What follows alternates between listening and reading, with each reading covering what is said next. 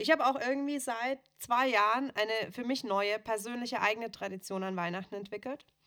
Saufen? Äh, nein, die gibt es schon viel länger. Rolling on the stage. Quiet, please. EA, take one.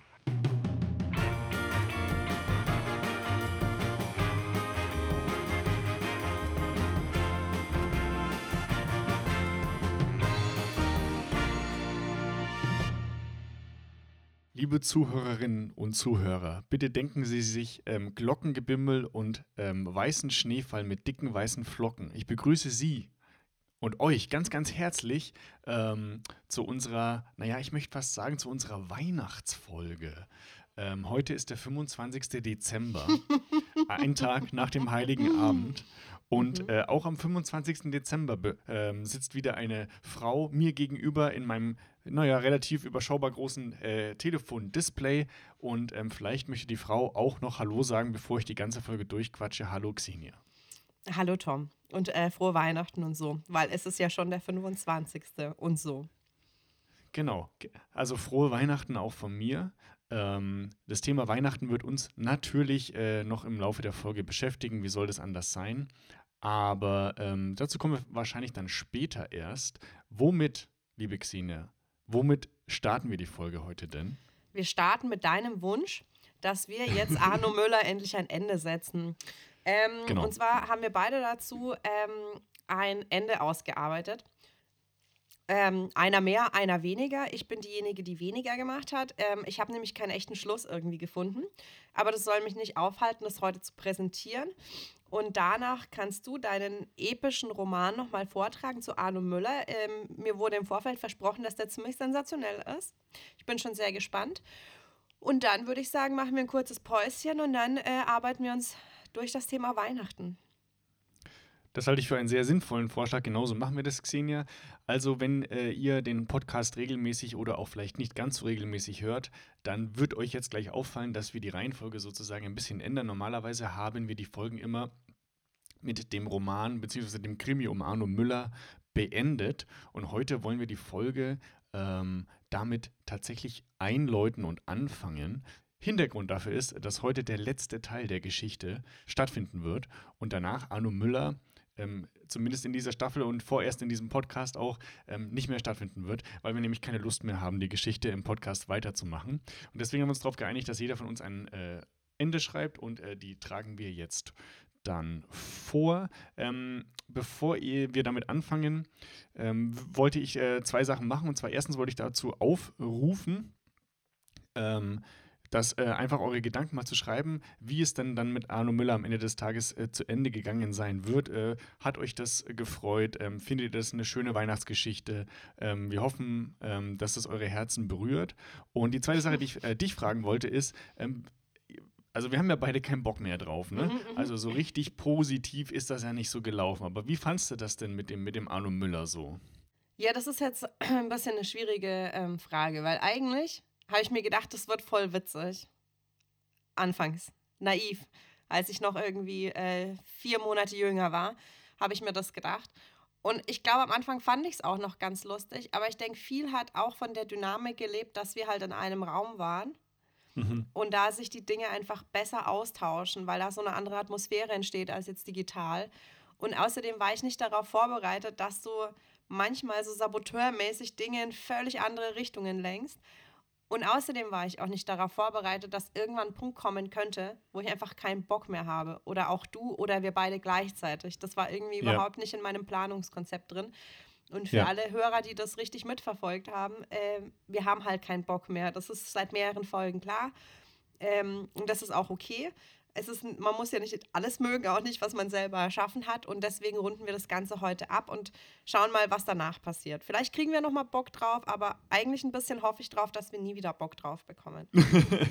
Ja, ähm, äh, generell auf dieses Detektiv-Krimi-Ding oder auf Arno Müller oder auf ähm, äh, diese Art von, von, von Podcast-Tandem-Geschichte, sage ich mal. Weil ich, ähm, ich lasse mir das auf jeden Fall ähm, absolut ankreiden, dieses Saboteur, das saboteurhafte Verhalten ab und zu. Ähm, das, das muss ich, da muss ich leider dir recht geben. Das, äh, das hatte ich ab und zu. Mir ist nämlich jetzt beim Schreiben vom Ende auch aufgefallen, dass wir sehr, sehr viele ähm, lose Enden haben, die ich dann auch äh, geschickt ignoriert habe einfach, also Mhm. zumindest teilweise.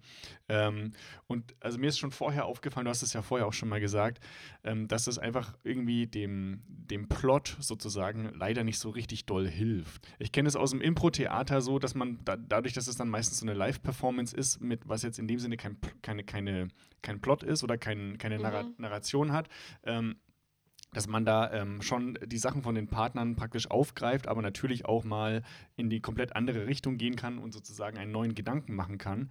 Aber ich habe das, glaube ich, so oft gemacht, dass, dass ich mich dann auch komplett verloren habe und überhaupt Mhm. nicht mehr genau wusste. Ah, und deswegen, ähm, dadurch, dass wir ja auch auf ein Ende hinaus wollten und dass es ja irgendwie eine, wie soll ich sagen, eine schöne oder eine spannende oder eine lustige Geschichte hätte, hätte werden sollen, da war das, glaube ich, ein bisschen ähm, nicht so konstruktiv. Ja, ich weiß auch nicht, ähm, ob ich gar nicht, also auf was ich davon keinen Bock habe. Irgendwie ist es ein bisschen alles und ein bisschen nichts davon. An sich habe ich kein Problem mit dieser Krimi-Geschichte und dieser Weiterentwicklung. Ich glaube, mich hat gestört dieses super Sprunghafte und Ja. aber auch, dass dazwischen immer so viel Zeit war, dass halt diese beiden, also an sich wäre jetzt so ein sprunghaftes Ding nicht so ein Problem, wenn wir das quasi an einem Abend abhaken. Aber Ja. für so ein fortlaufendes Ding, wo man halt auch viel vergisst, dann so viele neue Fächer aufzumachen, kommt man Ja. irgendwie nicht mehr hinterher. Und wir sind halt auch beide nicht wirklich so Leute, die, sag ich mal, diese Dinge in großer Vorbereitung machen, weshalb diese Sache ja auch spontan laufen sollte, weil jetzt zum Beispiel am Ja. Schluss haben wir auch wieder, Ja. ich meine, ich noch mehr als du, aber du genauso, das wieder bis zum letzten Moment aufgespart, sich damit zu beschäftigen. Und äh, damit nehmen wir uns halt auch die Möglichkeit, dass es was richtig Gutes werden könnte. Aber wir sind halt Das stimmt, beide ja. nicht so programmiert, dass wir das anders machen. Und so Krimi-Geschichte cool, diese Faltgeschichte irgendwie auch, auch ganz cool, aber in der Art und Weise, wie wir es umgesetzt haben, bin ich, finde ich, das haben wir nicht gut gemacht. So, so spreche ich auch ich- genauso von mir und es ist halt irgendwie, ich glaube, das ist ein zu langes Konzept gewesen. So. Zu Ja, da bin ich, geplant. Das, das würde ich alles äh, unterschreiben. Und ähm, deswegen schlage ich vor, dass, ähm, hast du gerade die Story noch vor dir? Also die alte Story? Ich habe sie so in etwa parat. Also ich könnte so einen kleinen Recap machen, wenn du das meinst. Und du kannst da, du kannst da auch gerne mal dazwischen funken, wenn du findest, dass ich irgendwas Integrales vergessen habe. Nö, mach doch mal so ein Recap, dann würde ich ähm, den letzten Satz vorlesen, bevor wir das Ende geschrieben haben und dann Mhm. beginnst du einfach mit deinem Ding, okay? Ja, also Arno Müller ist ein Privatdetektiv ähm, und hat eine Frau, die heißt Ilse und einen Hund Walter. Und Arno Müller wird irgendwann äh, konfrontiert vom Staatsanwalt, eine Oregano-Affäre aufzudecken. Sprich, es ist irgendwas im Umlauf, eine heiße Droge wohl, äh, die auf jeden Fall negative Dinge für die Menschheit mit sich bringt. Und Arno Müller ist da jetzt quasi äh, freelancermäßig dran gesetzt worden, äh, da mal rauszufinden, was da Sache ist. Gleichzeitig Mhm. haben wir dann ähm, ein paar Nebenstränge aufgemacht. Einer von denen ist Ilse. Ilse ist seine Frau, die mittlerweile Gedächtnisprobleme hat, weil sie irgendeinen Unfall erlitten hat. Und beide zusammen haben einen Hund, das ist Walter. Und über Walter wissen wir nicht viel, außer dass er Dosenfutter bekommt und den Garten hasst. Und ähm, es verläuft dann eben so, dass Arno Müller in, seinen, in seinem Bestreben, diese Oregano-Affäre aufzudecken, erstmal ähm, einen Hinweis bekommt, der ihn zu seinem Freund nach Hause schickt. Warum auch immer. Ähm, und bei diesem Freund stehen die Fenster offen und es zieht ein krasser Oregano-Geruch durch und durch. Dieser Freund ist übrigens allergisch auf Oregano. Es ist ein Kartenspielfreund. Also geht Horst ein Haus weiter und äh, findet dort Arno. in. Ah, Entschuldige. Oh, jetzt habe ich schon gleich was vorweggegriffen. Arno Müller Ja, geht gut, also ein Haus weiter und äh, findet dort in der Garage äh, ganz viele Säcke von Oregano. Und diese Garage gehört zum Haus und dieses Haus gehört seinem Widersacher Horst Dubrovnik. Ähm, was dann passiert ist, dass äh, Arno Müller erstmal eine Stichprobe nimmt und die ganze Szene fotografiert und äh, sich dann überlegt, wem er denn, äh, wem er denn da vertrauen könnte, weitere Nachforschungen und Untersuchungen anzuführen. Ich glaube, das ist so alles, außer ich habe was vergessen. Nee, du hast sogar ähm, sehr viel mehr noch, du konntest dich an sehr viel mehr noch erinnern als ich, als ich mein Ende geschrieben habe. Mhm.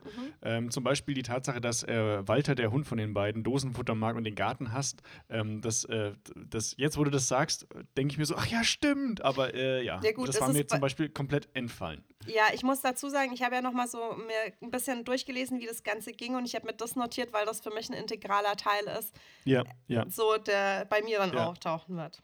Liebe Zuhörerinnen und Zuhörer, falls Sie jetzt denken, wovon reden die beiden eigentlich? Ich höre die Folgen doch eh nie zu Ende. Und wer ist eigentlich Arno Müller? Dann kann ich Sie nur da- dazu äh, ermutigen, das einfach nachzuholen und hört doch einfach die, die komplette zweite Staffel bis zur jetzigen Folge und natürlich die restlichen Folgen, die noch kommen werden, einfach mal an. Ähm, ich hatte ja vorhin schon äh, eingangs erwähnt, na, normalerweise findet ihr äh, die Arno Müller Parts äh, immer gegen Ende der jeweiligen Podcast-Folge. Mhm. Es gibt auch nicht in jeder Podcast-Folge äh, eine Geschichte, weil wir, wie gesagt, nicht immer Bock drauf hatten. Mhm. Ähm, jetzt ist sie ganz am Anfang, also wenn ihr die Story mal im Kontext haben wollt, dann äh, müsst ihr das bitte so machen, weil ich nämlich jetzt auch keinen Bock habe, die Audiodateien zusammenzuschneiden. Ähm, ist lieb gemeint, frohe Weihnachten. Ich glaube auch ehrlich gesagt auch nicht, dass sich die Leute in dem Ausmaß dafür interessieren, sorry an dieser Stelle, ähm, als dass es wert wäre, da alles nochmal zusammenzuschneiden. Wer Bock drauf hat, ist alles in der zweiten Staffel. Okay, dann kommen wir jetzt zu, zu, zu, der, äh, zu dem äh, Ende.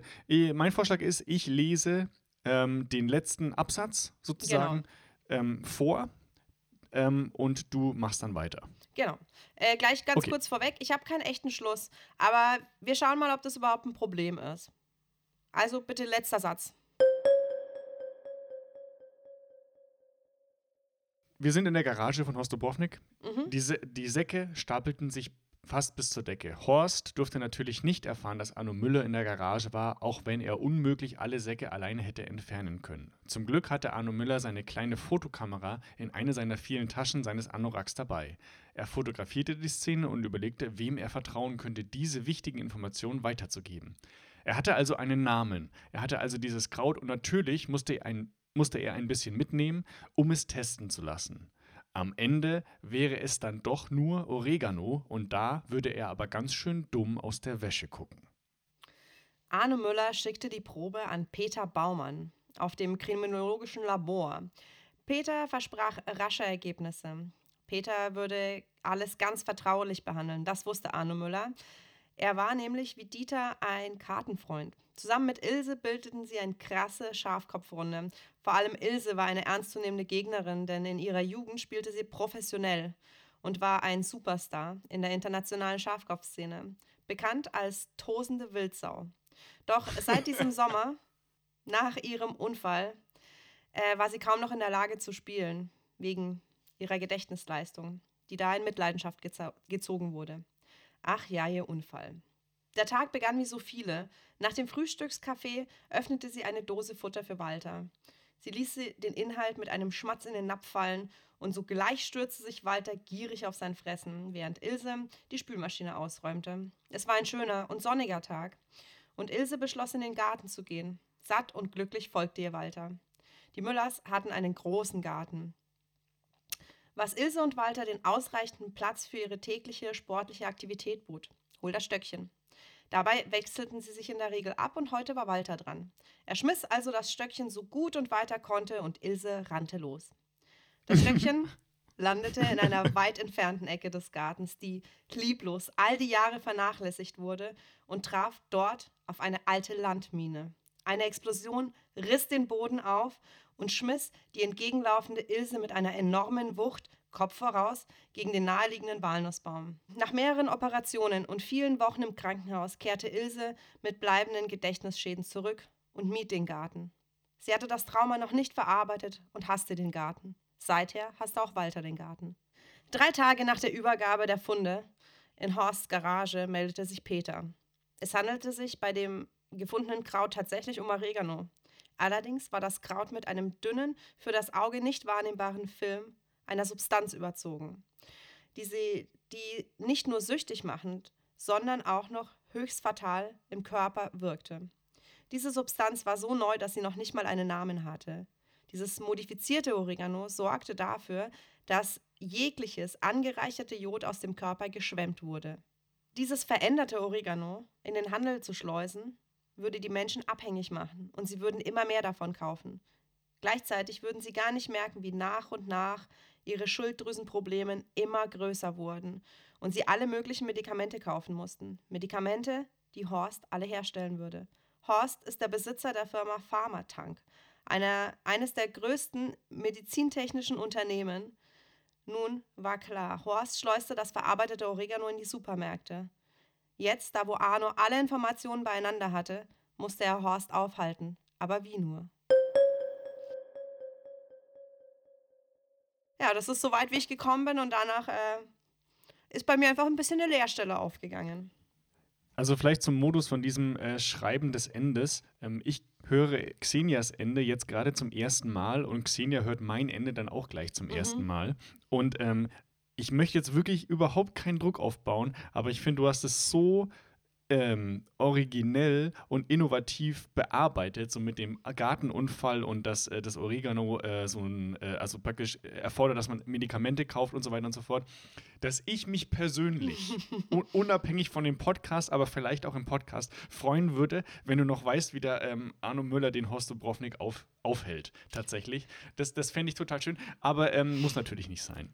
Ich ähm, werde schauen, ob mich die Muse nochmal küsst bis nächste Woche und ich irgendeinen ähm, Schluss daraus bilden kann. Aber jetzt bin ich schon mal sehr gespannt über deine 1200 äh, Wörter, die du geschrieben hast in Ja. der Vorbereitung. Ja. Soll ich denn vielleicht jetzt einfach mal den letzten Satz vorlesen und dann kannst du direkt daran anknüpfen? Sehr gerne. Die Säcke stapelten sich fast bis zur Decke.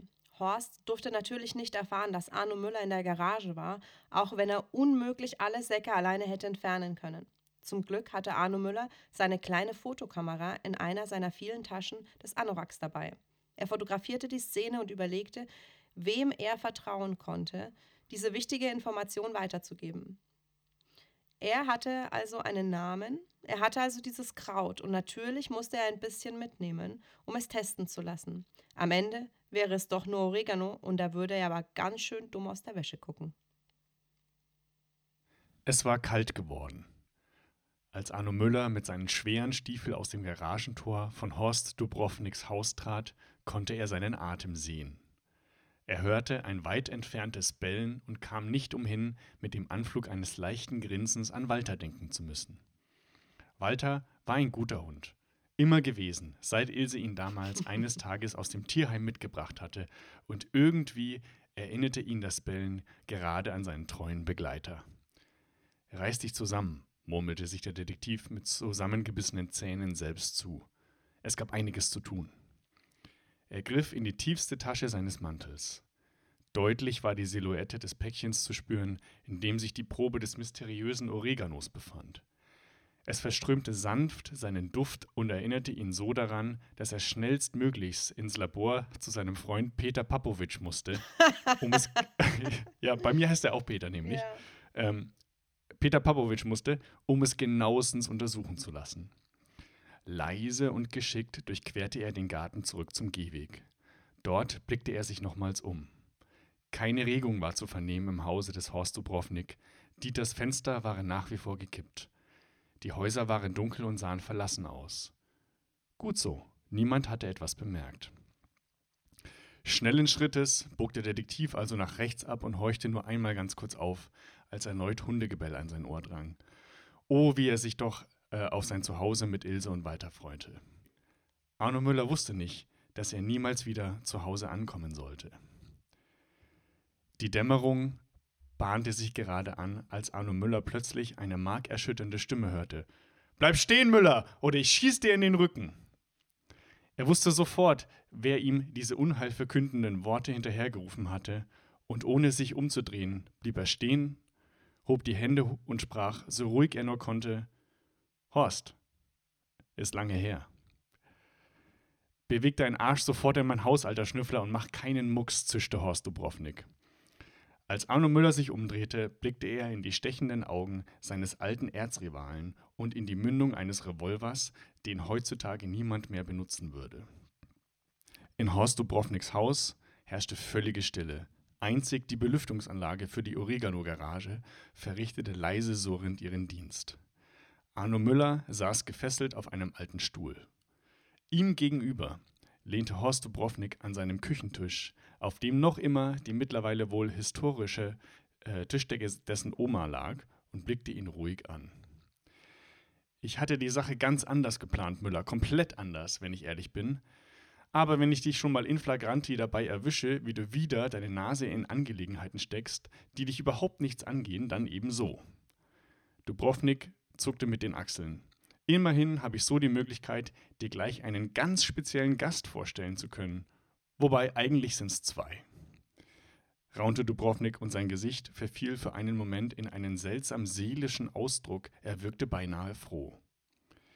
Es klopfte dezent an der massiven Haustür, zweimal schnell, dann einmal, gefolgt von zwei weiteren hohlen Tönen.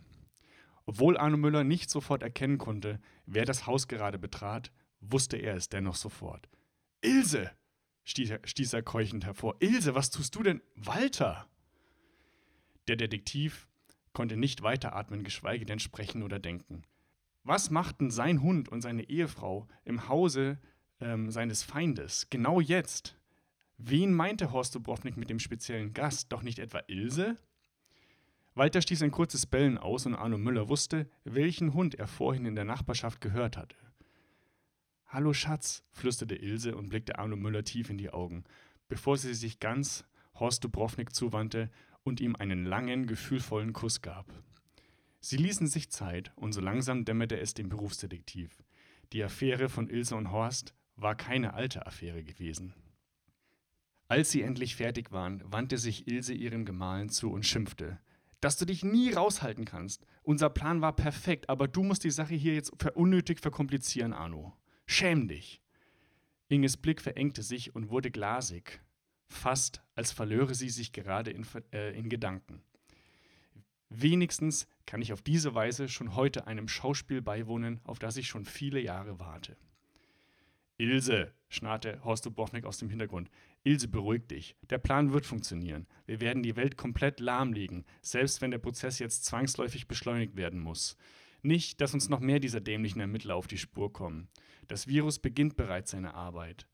Die ersten Gegenden in Spanien verhängen Ausgangssperren und andere Länder denken über Kontaktverbote nach. Wir sind fast am Ziel, Ilse. Was redet ihr da? Welches Virus? Wieso Ausgangssperren? Und welches gottverdammte Schauspiel meinst du da? Walter! Ilses Ruf peitschte durch den Raum. Der Hund stand sofort auf und kam zu seinem Frauchen. Das Oregano ist mit einem Virus verseucht. Wir haben es schon beinahe in die ganze Welt ausgeliefert. Die Inkubationszeit liegt bei etwa zwei Wochen und es ist hoch ansteckend.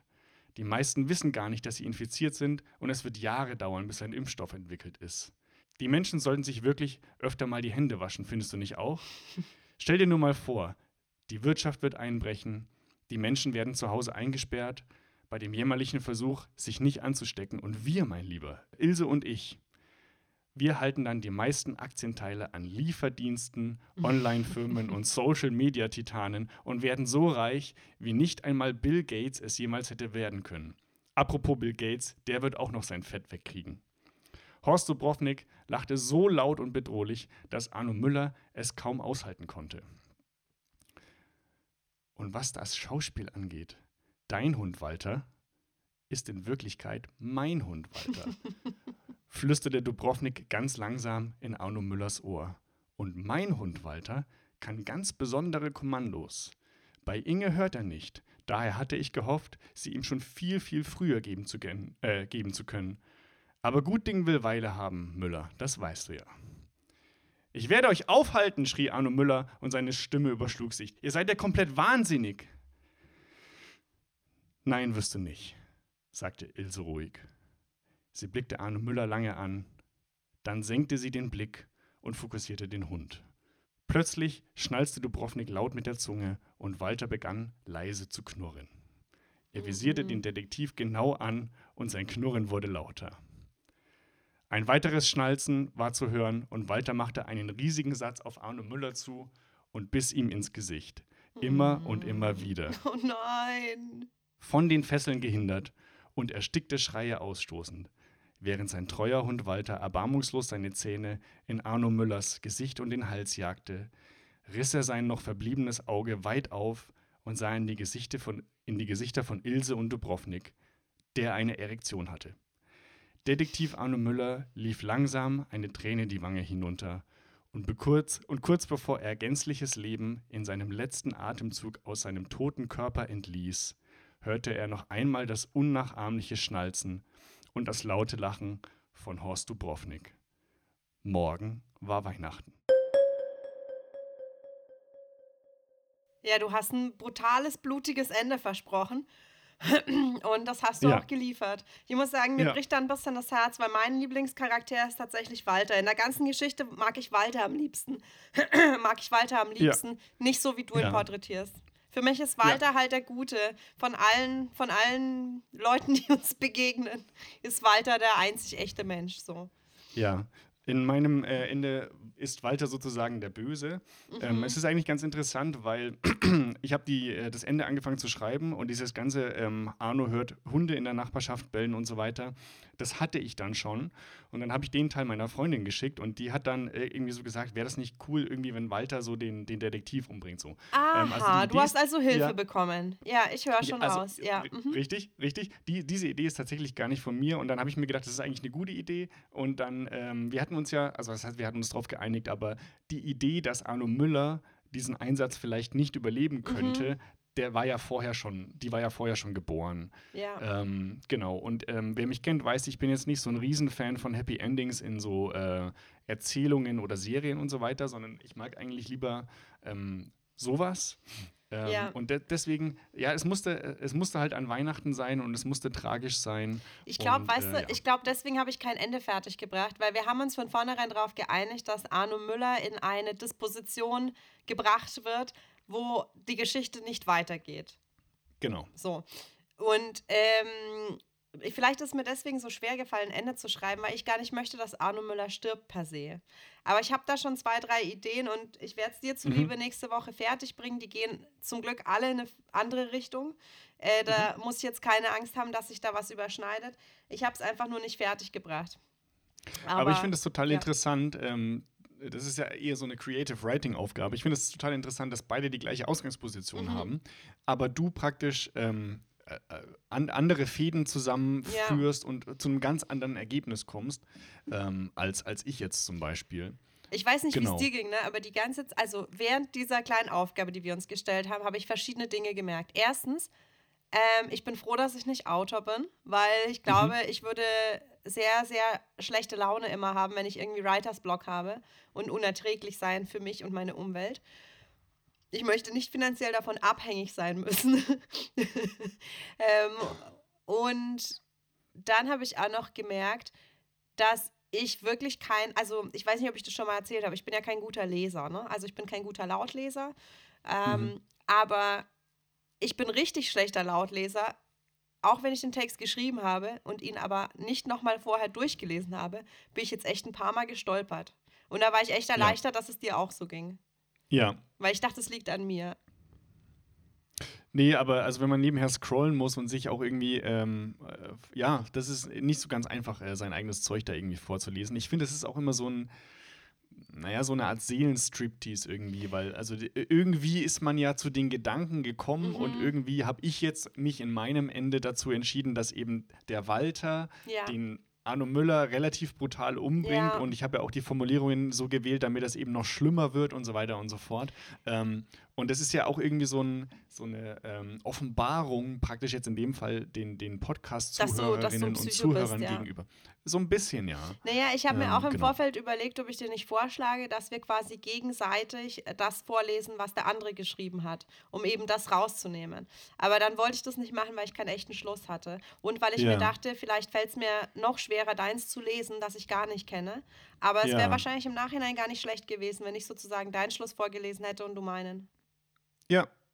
Das, ähm, das wissen wir jetzt. Wir können, ich kann ja einfach, wenn du möchtest, kann ich ja, falls du das weiter noch oder fertig schreiben möchtest, kann ich es ja vorlesen, wenn du, wenn du, wenn du mich lässt. Aber ähm, ja, Ja, das Genau. kann man machen. Ja, ich wollte noch sagen, wenn Sie ein schauriges Weihnachtshörspiel hören wollen und äh, meine, mein PayPal-Konto auffüllen möchten, dann würde ich Ihnen die äh, Horst Arno Müller-Geschichte doch nochmal zusammenschneiden da. Äh, Ich kann davon nur abraten, aber hey, was jeder in seiner Freizeit macht und äh, wohin er sein Geld verpulvert, ist eine eigene Geschichte. Ich würde Genau. sagen, wir äh, sind jetzt an einem guten Punkt thematisch zu sagen, wir ziehen die kurze Mhm. Pause vor, weil die kommt meistens ja eher so im letzten Drittel. Machen die Mhm. einfach jetzt und ähm, Ja. dann, ich habe mir hier schon so ein äh, Weihnachtslikörchen eingegossen und ich habe hier auch ein paar Plätzchen bereit, aber ich müsste mir noch mal so einen Tee aufsetzen. Dann ähm, Weihnachtslikörchen habe ich auch. Mhm. Ähm, ich würde mir jetzt einfach einen Kaffee brühen und äh, wir beide, du und ich, wir sehen uns in ungefähr fünf bis zehn Minuten wieder. Und wir, Zuhörerinnen und Zuhörer, hören uns in zwei Sekunden. So, hallo und zurück aus der kurzen Pause. Diesmal eine echte kurze Pause, keine 24-Stunden-Pause. Ja, Weihnachten, ne? Steht vor der Tür. Ist schon Mhm. hier. Haben wir schon aufgemacht, ist schon reingetreten. Gestern war Weihnachten. Also, wir spielen diese Scharade weiter, ja? Gestern war Weihnachten. Ja. Mm. Ne, Ja, ich habe mich ähm, so ein bisschen mit dem Thema Weihnachten auseinandergesetzt, so wie jeder wahrscheinlich gerade in dieser Zeit. Und ähm, ich habe mich vor allem gefragt, was macht denn Weihnachten eigentlich aus für dich, Tom? Ja. Ähm, das ist natürlich eine, eine sehr offene Frage. Da, da gibt es jetzt mehrere Ansatzpunkte, wie ich das beantworten kann.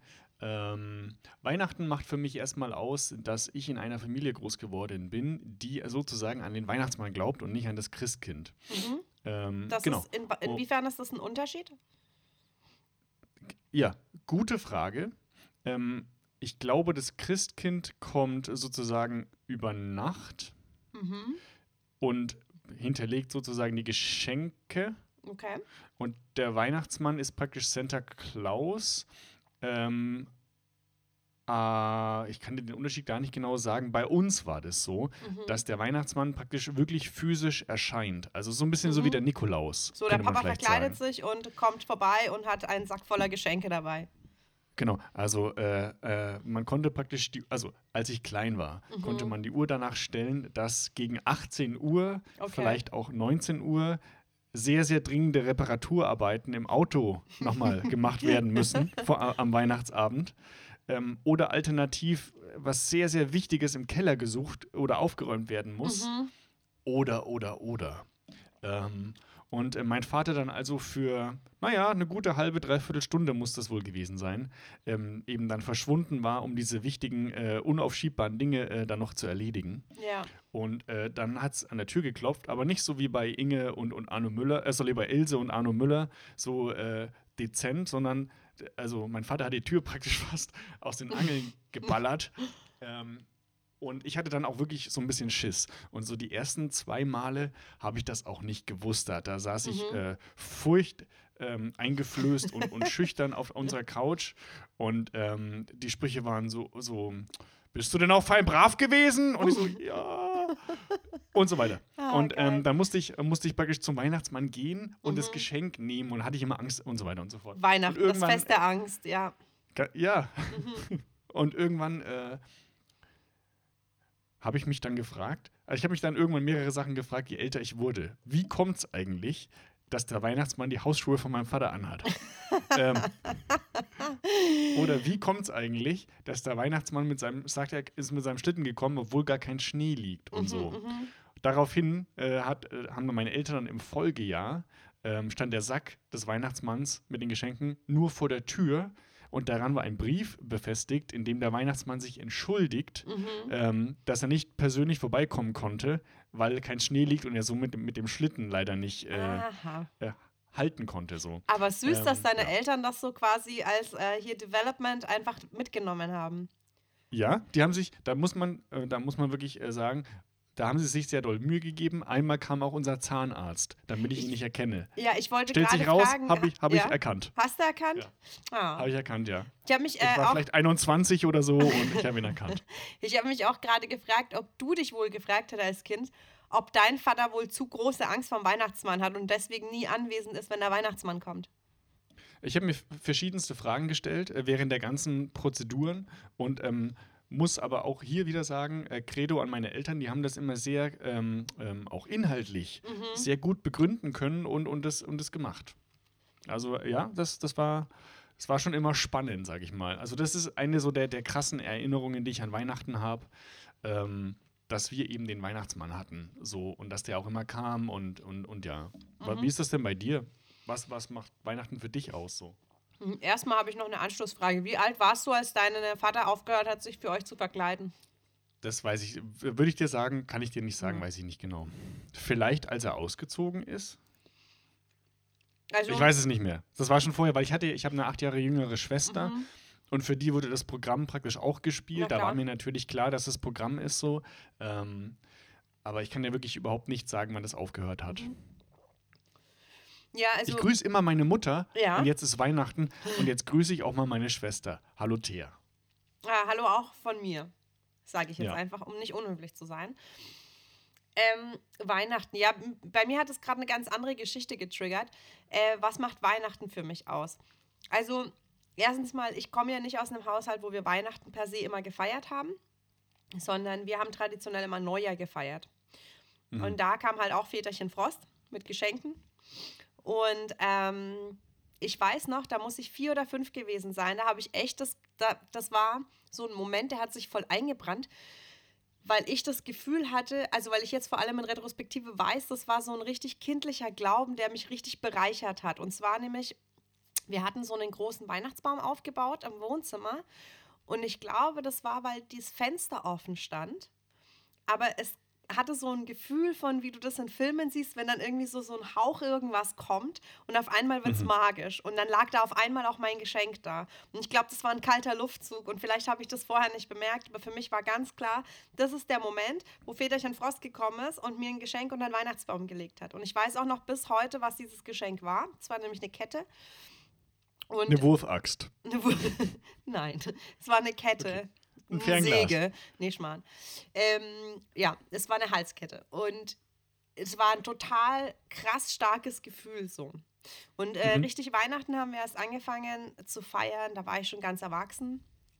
Ähm, und eigentlich macht Weihnachten für mich die Kälte aus so, und der Schnee vor allem. Das macht Weihnachten für mich aus. Es ist gar nicht jetzt irgendeine Ja, das- Tradition, der man nachgeht. Das, das tut mir leid, Xenia. Äh, ja, mir auch. Also ich weiß halt, es fühlt sich nie nach Weihnachten an, wenn nicht wirklich Schnee draußen liegt. Ich glaube, für mich Mhm. ist das so eine Verbindung zu meiner Kindheit. In meiner Kindheit gab es sehr viel Schnee und ich glaube, das ist auch das, was ich an Weihnachten mag, dass das eine Zeit ist, wo es Schnee geben sollte.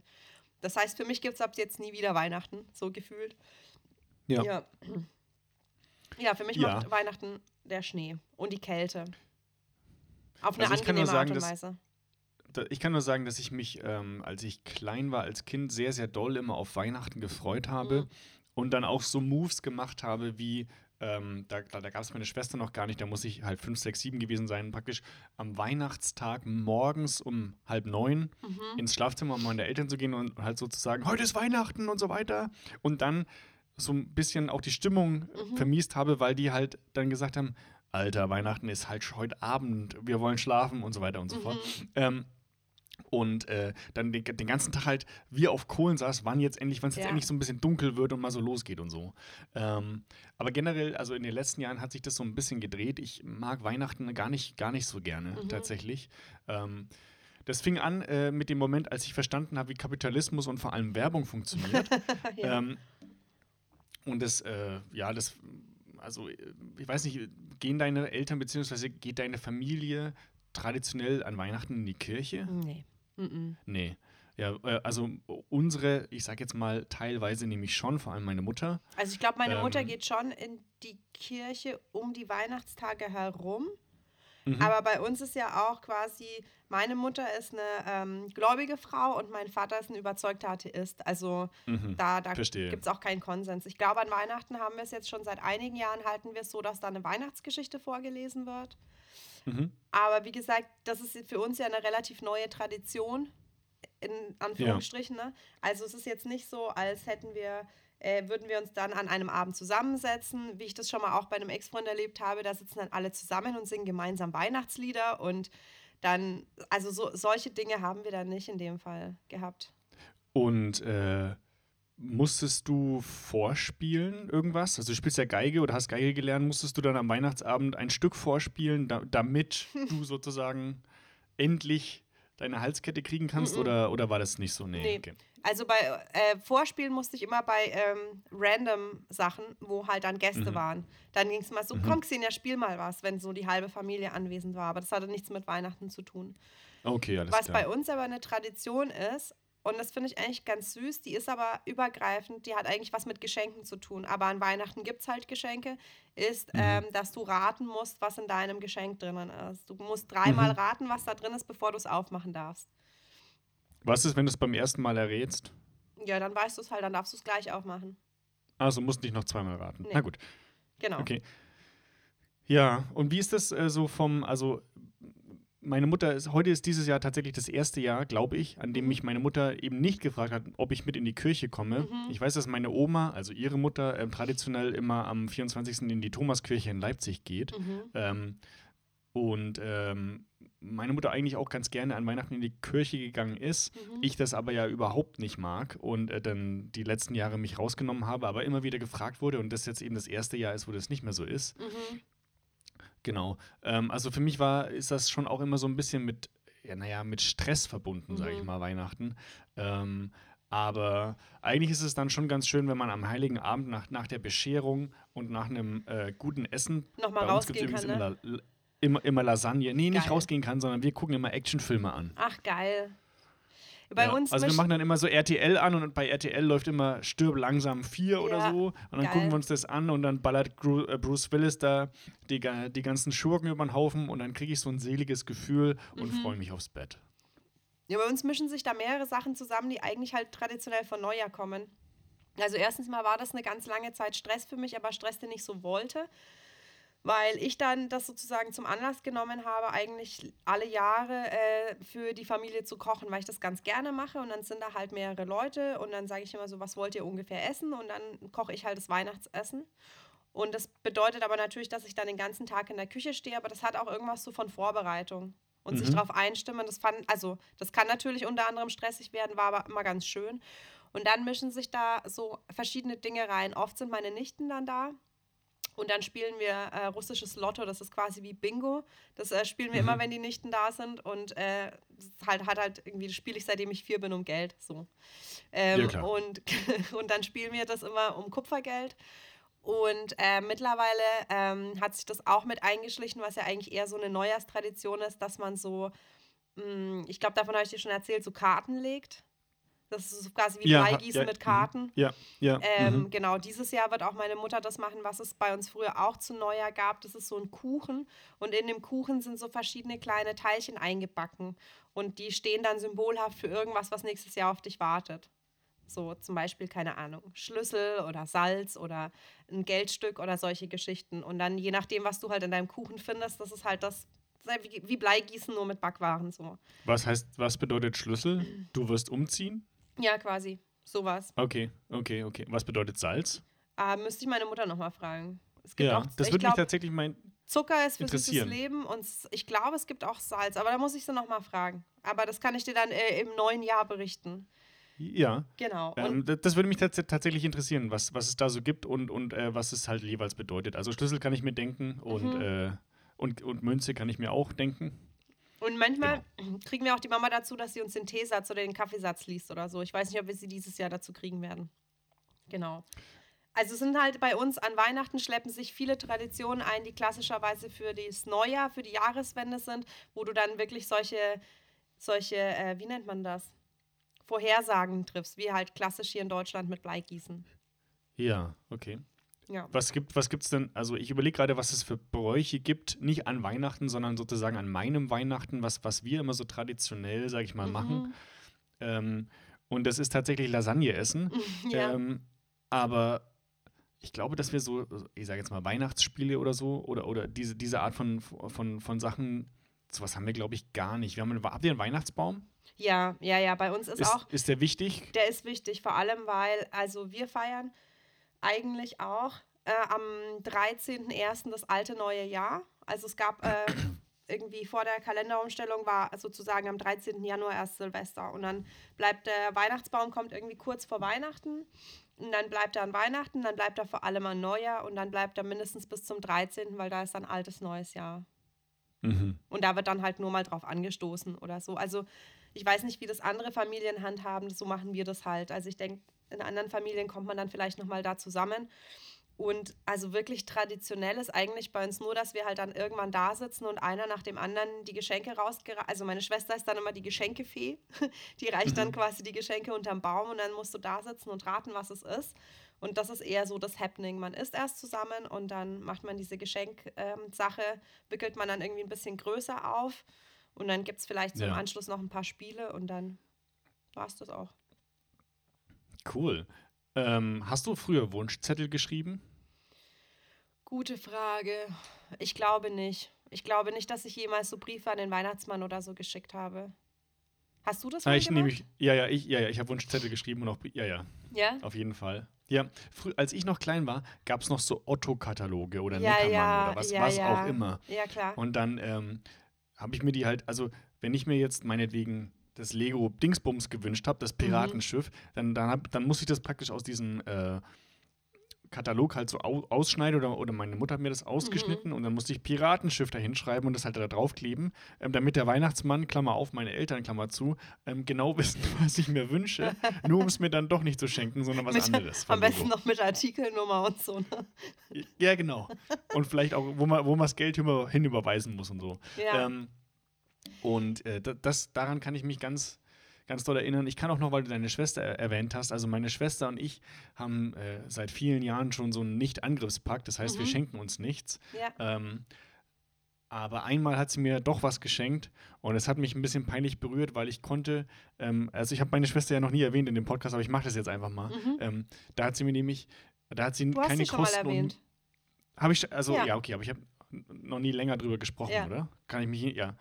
Sie hat keine Kosten und Mühen und vor allem keinen Aufwand gescheu äh, Mhm. gescheut äh, in diesem Jahr und ähm, hat mir das unglaubliche Geschenk eines Sechserpack Snickers gemacht. Oh, geil. Unverpackt, ja. geil. Und dann hat sie mir das, hat sie mir das, hier bitte.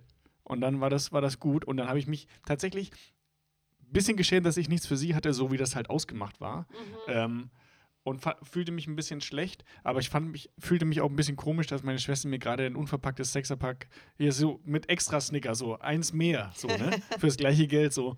Und dann habe ich mir gedacht, naja, egal.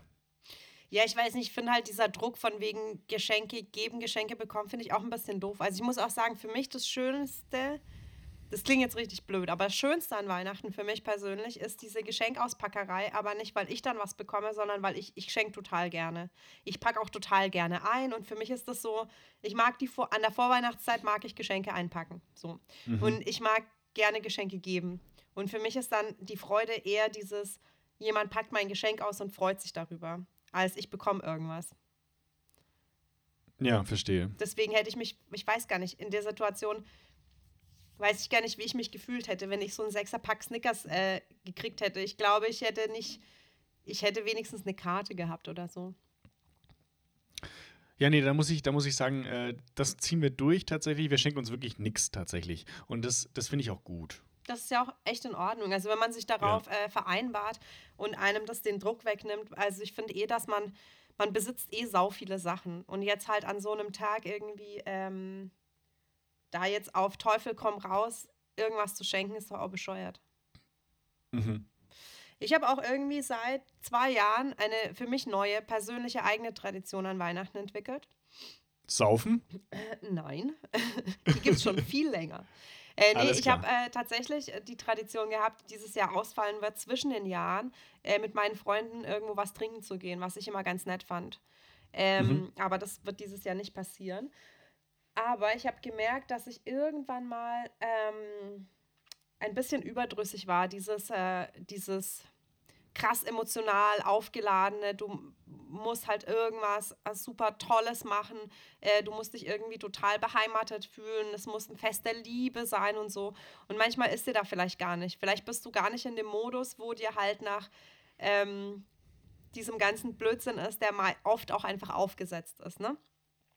Und dann, äh, ich, früher habe ich immer gerne dieses äh, Merry Christmas äh, von Ella, Fitzgerald gehört. So in der Vorweihnachtszeit rauf und runter, Ja. rauf und runter.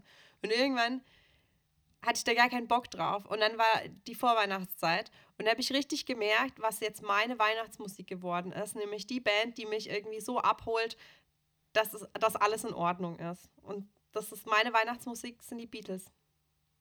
Ja, Ja, das ist eine, das ist eine sehr gute Weihnachtsmusikwahl tatsächlich. Ja. Und die höre ich. in der Vorweihnachtszeit rauf und runter, rauf und runter und dann ist die Welt in Ordnung. Mhm. Wie, was hört, apropos, was hört ihr denn so für Musik am Weihnachtsabend? Hm, Wir haben jetzt keine Wenn jetzt spezielle Musik an. Okay, aber ihr hört aber keine Weihnachtsmusik. Ex, ex, explizit Nö. sozusagen. Mhm. Ja, ja. Ihr? Ja, ich habe mal, ähm, ja, meine Mutter äh, besteht darauf, äh, sehr, sehr schreckliche Weihnachtsmusik zu hören die ganze Mhm, Zeit. mhm. Ähm, also mit sehr, sehr schrecklich meine ich, es kann sein, dass es das Helene Fischer Weihnachtsalbum ist, Mhm. aber wenn man Pech hat, ist es das nicht, Mhm. sondern der Thomaner Chor von 77 singt die schönsten Weihnachtsserenaden. Ähm, Mhm. Und das ist schon mal ganz, ganz erhaben, so ein Song lang, aber dann, dann nervt es auch so ein bisschen. Und ähm, das ist aber, das ist tatsächlich unverhandelbar. Also dieser Punkt, ähm, Dass da, es dann so andächtig wird. Da ist nichts, nichts zu machen, leider. Mhm. Ähm, aber ich meine, wenn, sie- wenn ihr das gefällt, dann soll sie das so machen und ich, äh, ich gehe halt dann woanders hin. Also, ja, ich habe tatsächlich mal am 24. Ähm, gearbeitet, Mhm. nachts. Ähm, weil es immer, also unser Chef hat uns das damals äh, in, in, in der Sandstraße freigestellt, Mhm. für den Fall, dass jemand nicht nach Hause fahren möchte und nichts zu tun hätte, Ja. würde er sich dazu bereit erklären, den Laden aufzumachen. Und ähm, ich habe den Abend mit Burak bestritten, der äh, kein Christ ist und deswegen auch kein Weihnachten feiert. Mhm. Ähm, und ich hatte irgendwie keinen Bock. Also habe ich gesagt, komm Burak, wir machen da irgendwie den 24.12. schön, wir beide so, ne? Ja. Und ähm, ich weiß gar nicht, ich glaube, wir haben vielleicht um 19 Uhr aufgemacht. Ich sage mal so, die ersten drei Stunden waren schon sehr einsam und Mhm. langweilig. Aber ähm, wie das so ist in so einer Bar, gibt es ja auch durchaus äh, Getränke, die einem die Laune etwas erhellen, sodass man pünktlich um 21.30 Uhr, wenn die Gäste kommen, Ja. ähm, auf einem ähnlichen Pegel ist. Und dann ist so ein Weihnachtsabend irgendwie echt ganz, ganz charmant. Da Ja. haben wir da schön hier schön den, schön den Glühwein getrunken und die, äh, die Nachos von den, von den Gästen der Teller, äh, von den Teller der Gäste äh, so gegessen. Ähm, und dann, dann war das irgendwie in Ordnung. Ja, ich muss auch sagen, also ich mag das auch, also gerade zwischen den Jahren, auch wenn du, oder halt auch an Wei am Weihnachtsabend, bei uns löst sich das immer relativ früh auf, weil meine Schwester zum Beispiel noch zu ihrem Freund geht oder zu den Eltern ihres äh, Freundes und die da nochmal sozusagen Weihnachten feiern und dann kommst du irgendwie so vollgefressen nach Hause. Ähm, und es ist aber noch gar nicht jetzt spät, spät. Das ist jetzt noch nicht 23 Uhr oder was. Und dann machst du Mhm. so ein, so ein kleines so ein kleines, ich bin auf der Couch und muss mich halt wieder sortieren, weil ich so viel gegessen habe. Und dich danach nochmal so rauszukehren auf so ein Bierchen, kann eigentlich auch echt ganz nett sein. Auch so zwischen den Jahren, wo dann eh alles so lahmgelegt ist und man irgendwie nur so vor sich hin, vor sich hin kreiselt. Genau, also ich habe jetzt auch nicht so eine große Familie, als müsste man da halt mehr als einen Tag draus machen, weil man dann erst die sehen muss und die sehen muss und so. Ich habe das nie gemacht mit dem äh, am 24. Abend trinken gehen bis zu einem bestimmten Zeitpunkt. Mhm. Und dann äh, habe ich das für mich tatsächlich ziemlich doll entdeckt, weil ich das dann immer schöner fand, als zum Beispiel an Silvester trinken zu gehen. Weil es ruhiger Ähm, ist, ne? Und weil nicht ja. einfach die ganze Welt irgendwie nur zum Saufen rausgegangen ist. Es ist, hat auch ein bisschen Genau. was Besinnliches tatsächlich, weil dann irgendwie so diese gan die ganze Welt so still legt, weil die meisten Leute sind halt da nicht. Und es ist Genau. auch nicht dieser wütende Partymob von Silvester, sondern es ist halt wirklich irgendwie gemütlich beieinander sein und was trinken gehen. Äh, Genau, also äh, was die Stimmung angeht, war das wirklich ganz, ganz schön und ganz Mhm. positiv und ganz entspannt und so.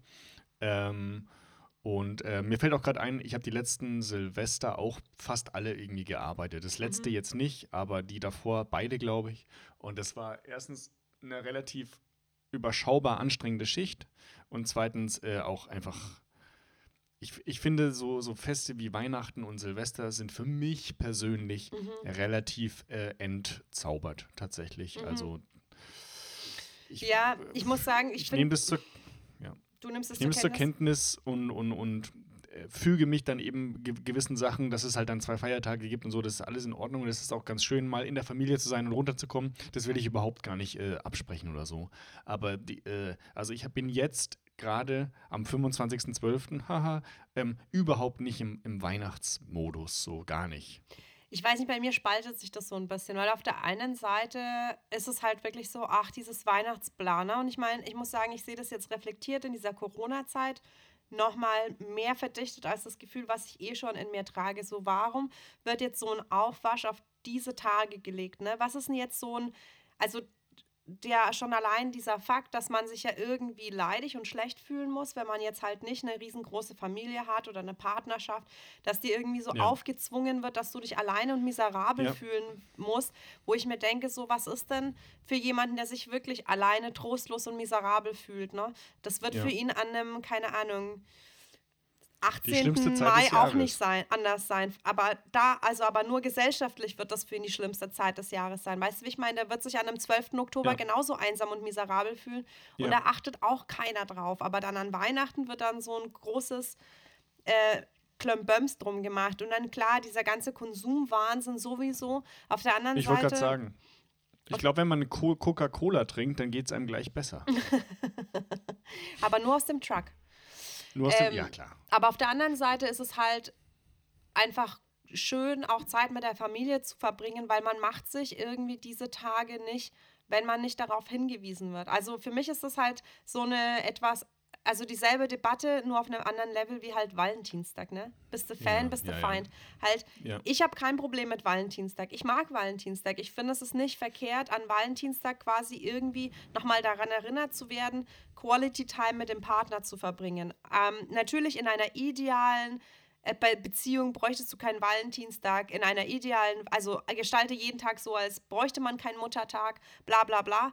Aber das sind immer wieder so Momente, wo du quasi irgendwie darauf hingewiesen wirst, da dich irgendwie ganz bewusst diesem anzunehmen. Und das macht man sich halt von alleine eigentlich eher nicht so.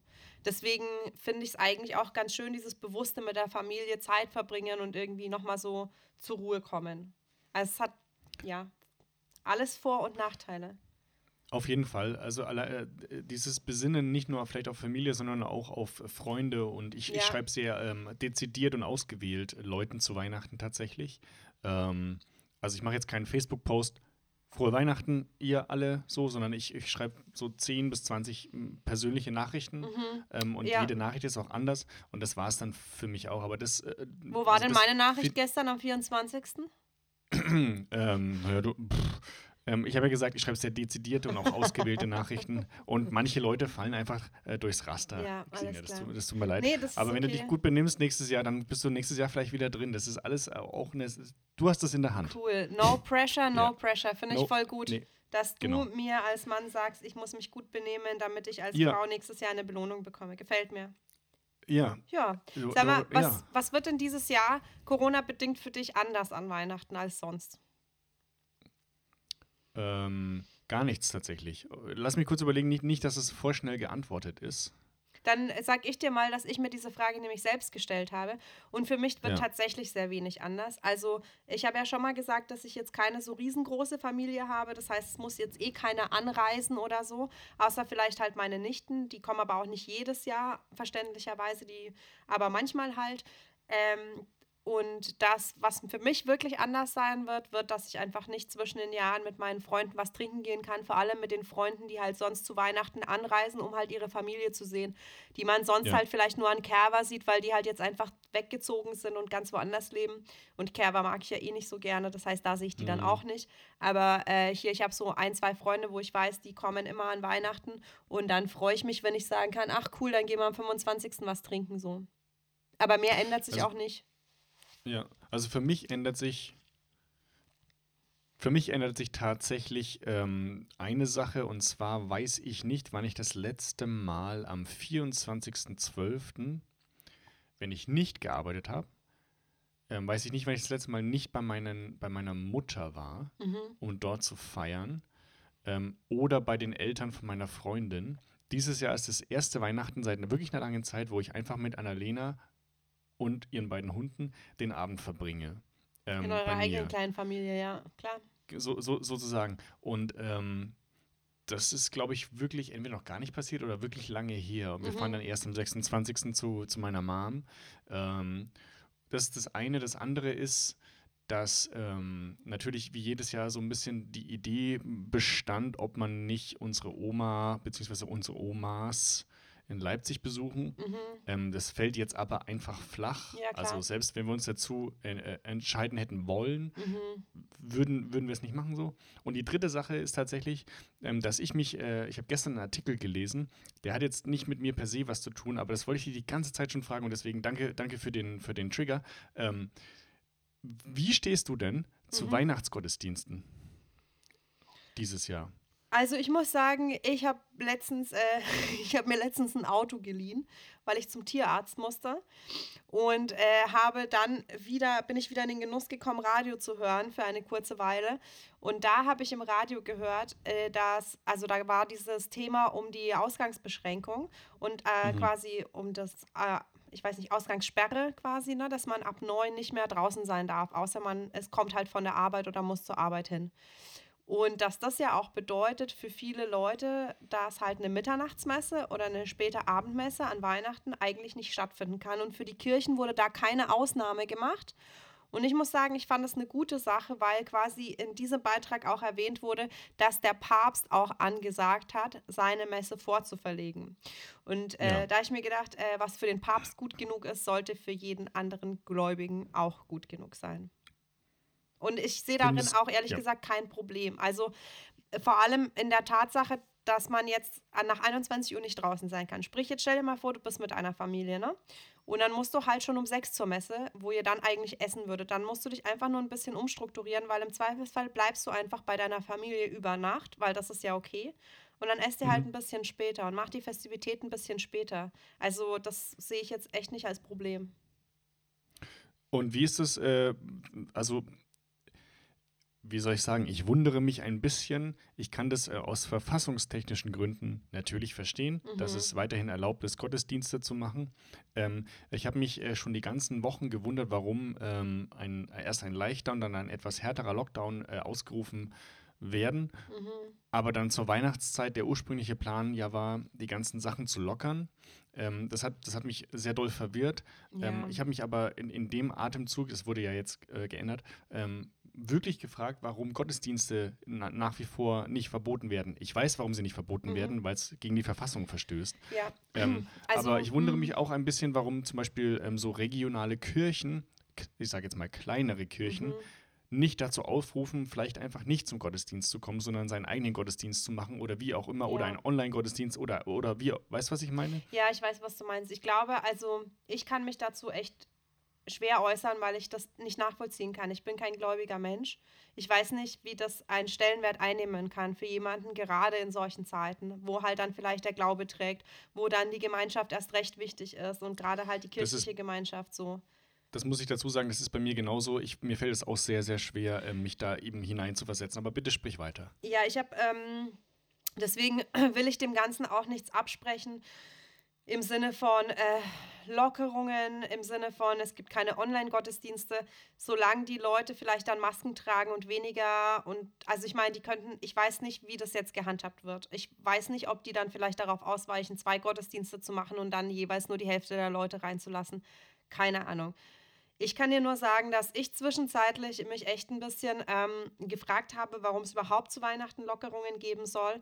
Und ich auch Genau. e- eine ganze Zeit gebraucht habe, ähm, zu verstehen, da hat mich auch eine Freundin drauf gebracht, ähm, dass, weil ich mich ein bisschen jetzt beschwert habe, sage ich jetzt mal, dass dann ganz viele Leute irgendwie so rumgezetert haben, ja, aber es ist Weihnachten und ich lasse mir nicht vorschreiben und Weihnachten ist Fest der Familie ähm, dass ich mir dachte, hä, wie kann man dann dann so einknicken, weil die Leute das fordern, ne? Und aber in Wirklichkeit habe ich mich über diese Leute aufgeregt, dass sie das überhaupt einfordern.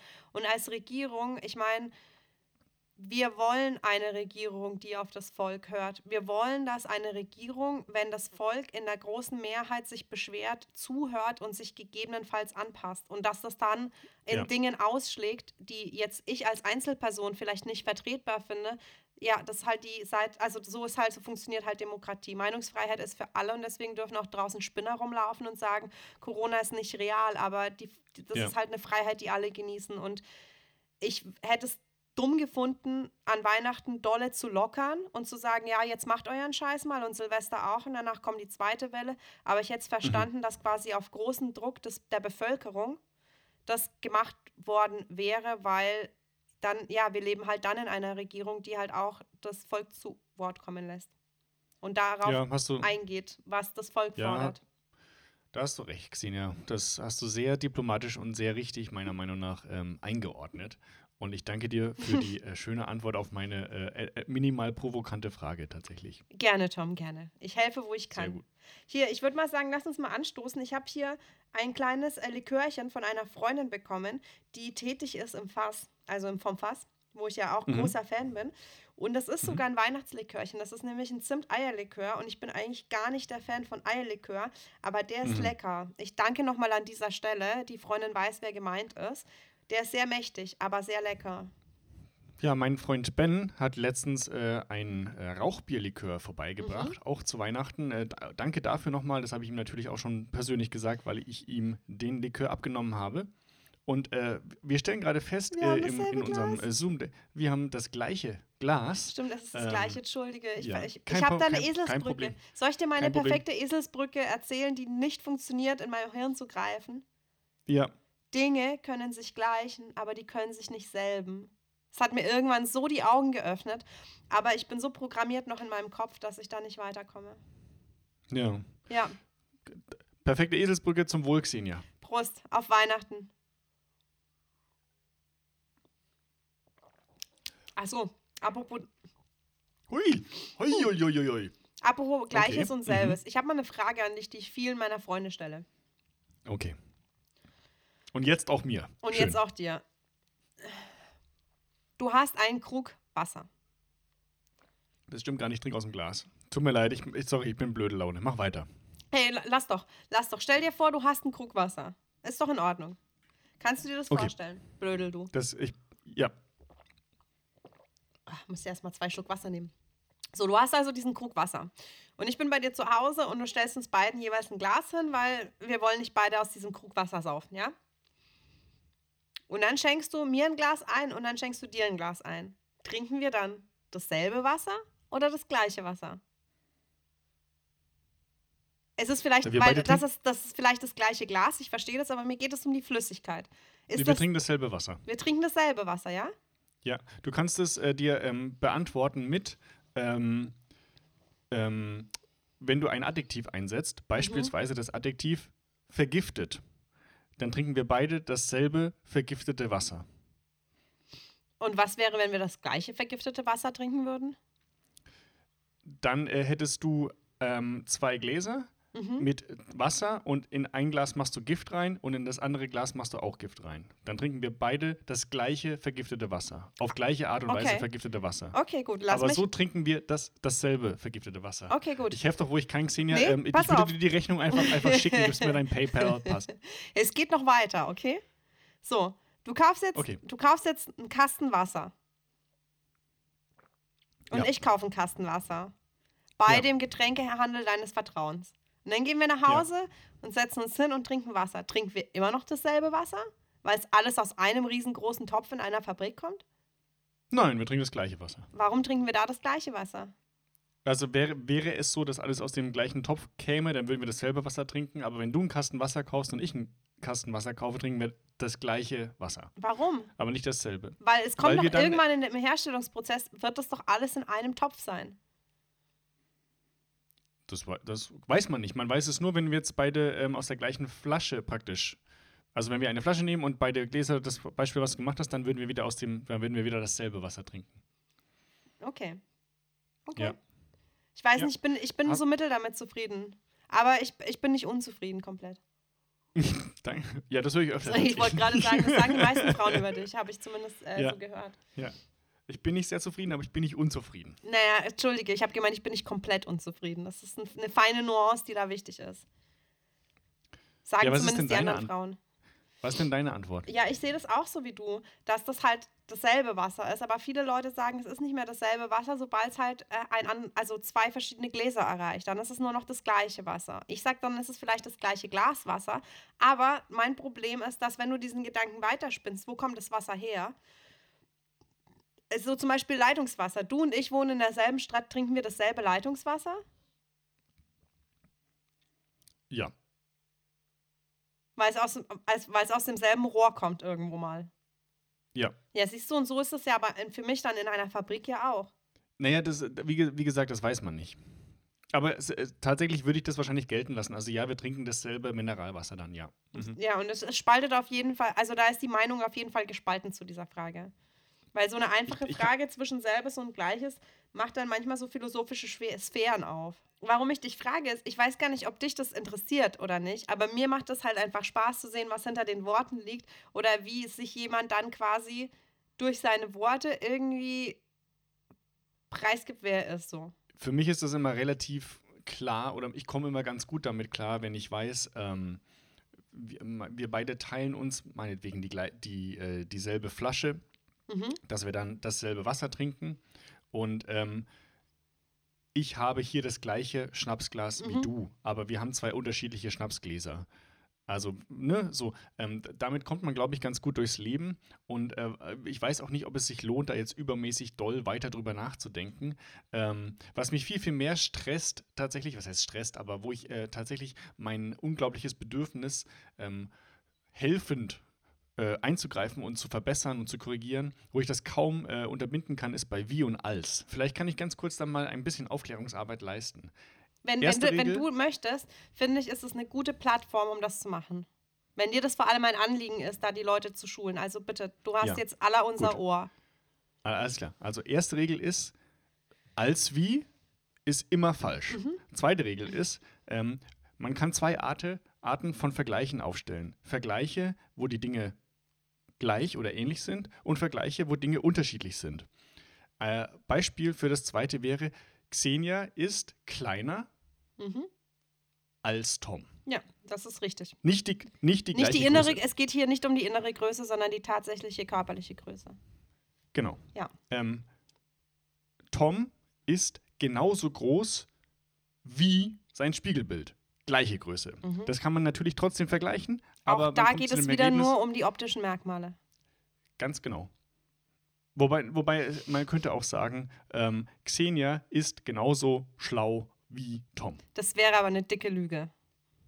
Aber jetzt bin ich im Das ist- albernen Modus. Mach weiter so. Das, das wissen alle. Aber ich wollte nur, ich wollte nur ganz kurz da mal vielleicht, das ist mein Weihnachtsgeschenk, Ja.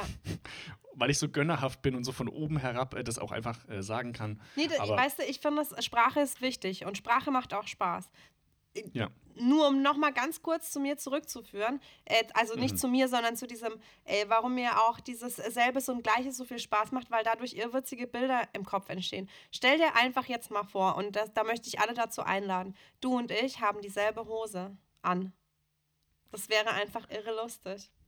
Sprachlich, sprachlich möglich, in der wirklichen Welt überhaupt nicht. Das haben wir nie ausprobiert, Xenia.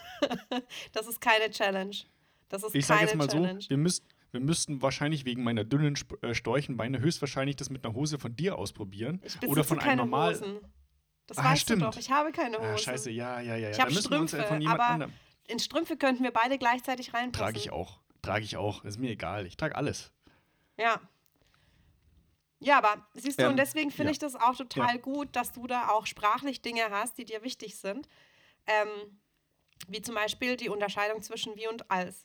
Was mir zum Beispiel Ja. auch äh, sehr viel Spaß macht, ist die absichtliche Falschverwendung äh, von falls und äh, wenn.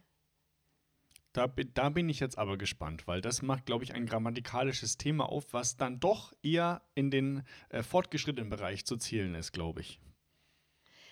Ähm, naja, wenn du quasi einen Satz bildest, der eigentlich richtig aufgelöst gehört mit falls, weil das einfach, Wenn du, wenn, du, wenn du oder falls du einen Satz bildest. wenn du einen, nicht falls, sondern wenn Ja, du einen, immer wenn Mhm, du einen. Satz bildest, ja, Alles den Mhm. du äh, inhaltlich mit falls auflösen müsstest, weil es eine Eventualität bildet, kannst du einfach ein gezieltes wenn reinsetzen, um da so einen Nachdruck an, also so eine definitive Nachdruck irgendwie reinzupfeffern. Und das kann bei höre, was manchen Sachen sagst. witzig sein. Ich höre, was du sagst, aber Gott gäbe es doch nur ein Beispiel. Es fällt mir so schwierig jetzt. Das ist so dieser äh, rosa Elefant im Raum. Aber Ja, ja. Ähm, ja. Das äh, entsteht oft Aber- einfach aus dem, aus dem gerade sich unterhalten, weil die Leute immer, ähm, immer wenn sagen. Also und diese, diesen Unterschied auch gar nicht machen. Und dann ähm, kannst du auch äh, das Ganze umdrehen und an das Wenn Falls dran setzen. Zum Beispiel wie, ja, ähm, später fahre ich dann mit dem Auto zu dir und wenn ich dann bei dir ankomme und dann sagst du, ah, du meinst wohl, falls du bei mir ankommst. Falls du bei mir ankommst, weil wer weiß, was dir unterwegs passiert. Vielleicht beißt dir ein Hund viermal ins Gesicht, während dich ein verrückter Mann einfach an den Stuhl kettet. Ja. You never know. Ob der Mann wirklich verrückt sei, verrückt sein muss, um mich an den Stuhl zu ketten. Aber das ist ein anderes Thema für einen anderen Podcast wahrscheinlich auch. Vermutlich. Ich würde sagen, diese Folge neigt sich langsam dem Ende. Wir haben ja auch schon einiges durchgaloppiert hier. Weihnachten, das Ende von Arno Müller. Endlich, endlich haben wir uns mal an die deutsche Grammatik gewagt, wie ich glaube, das schon sehr, sehr lange gewünscht wurde von unseren Hörern. Ähm, deswegen, ja, ich würde sagen, was hast du denn noch so auf dem Herzen, Tom? Also ich wollte mich erstmal äh, natürlich wie immer fürs Zuhören bedanken und äh, ähm, darauf hinweisen, dass wir ähm, natürlich Facebook, Instagram und äh, andere Accounts haben, bei denen man uns nicht nur folgen, sondern vor allem uns auch kontaktieren kann. Also falls ihr äh, das Ende irgendwie erwähnenswert fandet von der Arno Müller Story, äh, gerne her mit eurem Feedback. Falls ihr die Vergewaltigung der, unserer deutschen Grammatikerklärung äh, blöd fandet oder gut fandet, gerne her äh, mit, euren, mit eurem Feedback. Ähm, und ähm, ich, mir bleibt eigentlich nur zu sagen, esst so viele Plätzchen, wie ihr könnt, ähm, trinkt so viel Glühwein, wie ihr könnt, guckt bitte tatsächlich Liebe. Oh Ähm, Gott, ich wünsche ein bitte tut frohes das Fest nicht. und, und kommt, ähm, kommt gut ins neue Jahr. Ich glaube, wir hören uns erst wieder im neuen Jahr 2021, wo alles anders wird und auf einmal Corona weg ist. In, Ja. diesem, Sinne, äh, in diesem Sinne verabschiede ich mich und wie immer hat Xenia das letzte Wort. Ja, ich würde mich da genauso einfach anschließen. Äh, schöne Feiertage, kommt äh, gesund ins neue Jahr und schön vorsichtig, macht keinen Blödsinn. Ähm, auf ein tolles neues 2021 und wem ganz furchtbar langweilig ist und wer einen Buddy hat, kann gerne mal versuchen, über die Feiertage in dieselbe Hose zu steigen. Das, was Xenia sagt.